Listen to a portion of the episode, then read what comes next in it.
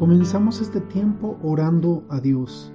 Amado Padre, gracias por tu palabra, Señor, que nos edifica, que nos transforma, que nos renueva y que nos da la victoria sobre toda circunstancia cuando depositamos la fe en Jesucristo, el autor y consumador, el único Dios verdadero y el Señor de todo, el Rey de Reyes y Señor de Señores. Sea este tiempo para aprender más de Él.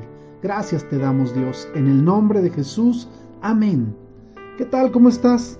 Continuamos con nuestro estudio de Salmos. Hoy estamos en el Salmo capítulo 89 en la tercera parte. Ayer hablamos en la segunda parte del Salmo 89 que Dios cumplió su promesa a David a través de Jesucristo y por ello nosotros tenemos victoria. Por Jesucristo nosotros somos más que vencedores. Hoy en la tercera parte del Salmo observamos cómo el salmista, a pesar de que en la primera y segunda parte, hasta el versículo 38, habló de las promesas de Dios a David, Hoy vemos que comienza a mostrar temor por la situación en que vivía en ese momento.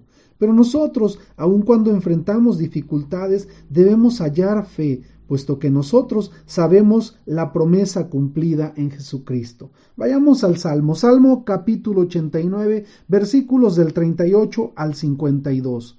Pero tú has desechado y menospreciado a tu ungido, te has airado contra él, Tú has rechazado el pacto de tu siervo y su diadema has profanado hasta el suelo. Has roto todos sus vallados y has convertido en ruinas sus fortalezas.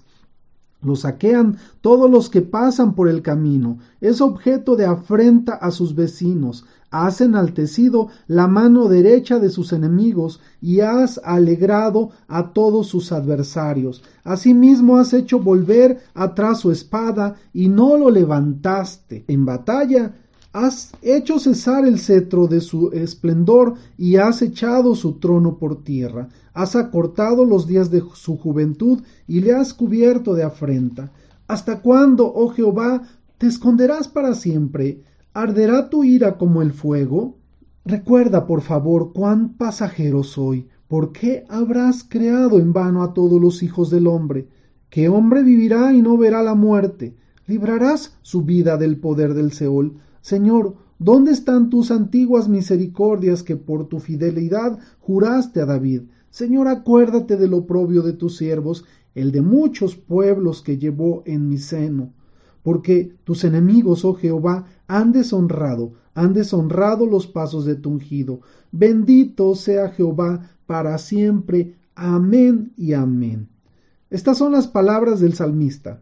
Sabes, el salmista expresa, después de haber hablado mucho del poder de Dios, de la grandeza de Dios, de las promesas que hizo al rey David, el salmista está viendo las circunstancias de ese momento y él expresa mucha angustia, con palabras tales como se ha enaltecido la mano derecha de los enemigos, has alegrado a todos los adversarios. Otra palabra que también llama la atención es en forma de pregunta cuando le dice ¿Hasta cuándo, oh Jehová, te esconderás para siempre? ¿Arderá tu ira como el fuego? Estas palabras son de una persona que sabe a quién le está hablando, pero sin embargo las circunstancias que en ese momento está enfrentando no son las que escuchó como promesas para el rey David y su descendencia.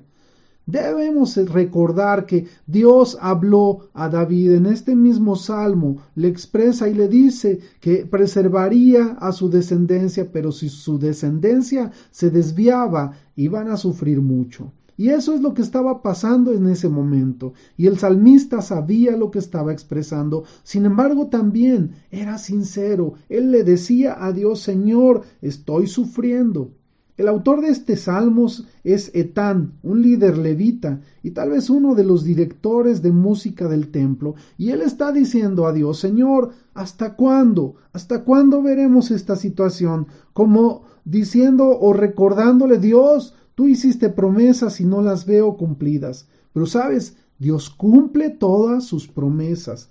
¿Sabes? Hebreos 6 del 13 al 19 expresa la verdad de Dios cómo Dios cumple las promesas y dice de esta forma, versículo 13, porque cuando Dios hizo la promesa a Abraham, puesto que no podía jurar por otro mayor, juró por sí mismo. 14. diciendo de cierto te bendeciré con bendición y te multiplicaré en gran manera. 15. Y así habló Abraham, esperando con suma paciencia, alcanzó la promesa. 16 porque los hombres juran por el que es mayor que ellos, y para ellos el juramento para confirmación pone fin a todas las controversias. 17. Por esto Dios, queriendo demostrar de modo convincente a los herederos de la promesa la inmutabilidad de su consejo, interpuso juramento. 18. Para que por dos cosas inmutables en las cuales es imposible que Dios mienta, tengamos un fortísimo consuelo los que hemos acudido para asirnos de la esperanza puesta por delante. 19. Tenemos la esperanza como ancla del alma, segura y firme, y penetra aún dentro del velo. Donde entró Jesús por nosotros es el 19, como precursor, hecho sumo sacerdote para siempre, según el orden de Melquisedec. ¿Sabes? Aquí estamos viendo claramente, Dios prometió a Abraham y Dios cumplió. Él juró y él cumplió. Y hoy nosotros debemos hallar fe, debemos hallar paz. Quizá nos hemos sentido como el salmista, recordamos las promesas, pero no las vemos claramente, no vemos que estén sucediendo. Y la Biblia dice que aunque la promesa tardare, nosotros debemos confiar porque el que soltó la promesa es fiel. Dice la Biblia que Dios no es hombre para que mienta, ni hijo de hombre para que se arrepienta. Y Dios ha prometido grandes cosas para sus hijos. Y estamos hablando que 2019 es el año del cumplimiento de las promesas y lo debemos de creer. Es tiempo que tú y yo comencemos a caminar por fe. Y sabes, dice la Biblia en eh, eh, Hebreos que la fe mueve montañas. Y nosotros debemos creerlo. La fe es una poderosa arma contra todo aquello que nos quiera intimidar. Si tú hoy estás viendo tus circunstancias difíciles, si tú has estado orando por una promesa que no ves cumplida, si tú has estado en un tiempo de angustia, de tristeza, de dolor, por ver las cosas como están en este momento ante ti, quizá económicamente, quizá por enfermedad, quizá por eh, eh, una situación legal o quizá por separación o por soledad, Hoy yo te digo, Dios es fiel, Dios cumple sus promesas y hoy Dios nos tiene una palabra. La palabra es fiel, la palabra es verdadera y Él dice, la promesa no tarda. No tarda, pronto está aquí y yo te puedo decir que agarrado de esa promesa nosotros podemos tomarnos y asirla.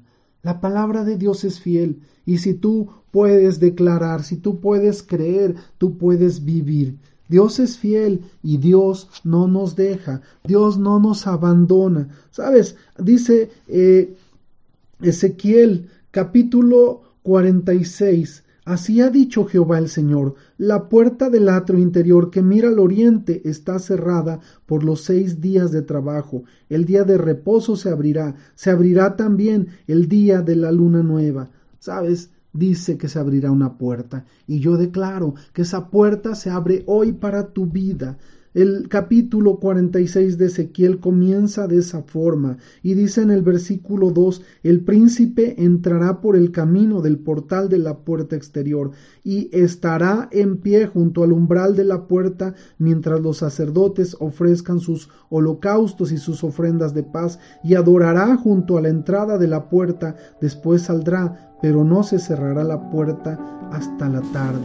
Y este es un tiempo, yo creo que viene un tiempo en que puertas se abren y el príncipe es Cristo, príncipe y rey. Él es rey de reyes y él es señor de señores y está entrando por la puerta y hoy trae promesa. Y estoy hablando una palabra que quizá para alguien puede ser una profecía, diciéndote, ya la puerta está abierta y no se cerrará y entrará la victoria y entrará la paz y entrará el triunfo y entrará esa gran promesa que Dios tiene para ti y para tu vida. Si esto está es para ti, tómalo. Si tú estás esperando una respuesta de Dios, tómala. La puerta ya se abrió, la oportunidad ya está, bendición ya está ahí enfrente de ti. Puedes verla, puedes palparla, vívela. Dios está venciendo todo obstáculo, toda adversidad, todo problema que hasta este momento ha estado limitando el paso que tú querías llevar. Y el, llegar a todos aquellos lugares donde antes no habías podido llegar, el alcanzar ese trabajo que estabas buscando, que esa empresa que has tenido y que aún no ha visto los, los triunfos, los frutos, hoy los vea esa situación difícil, ese problema legal que por el que habías estado pasando y habías estado luchando, hoy cede y hoy las cosas son a tu favor. Y hoy te puedo decir también que esa enfermedad que has estado pasando está a punto de desaparecer de tu cuerpo de manera sobrenatural. Yo te puedo decir que hoy eh, Dios está poniendo en el corazón que algo grande y maravilloso está por suceder en estos tiempos, en estos días. Quizá no pasa de esta semana que tú puedas ver la mano de Dios milagrosa obrando en tu vida. Que Dios te bendiga, que tengas excelente día. Amén, amén y amén.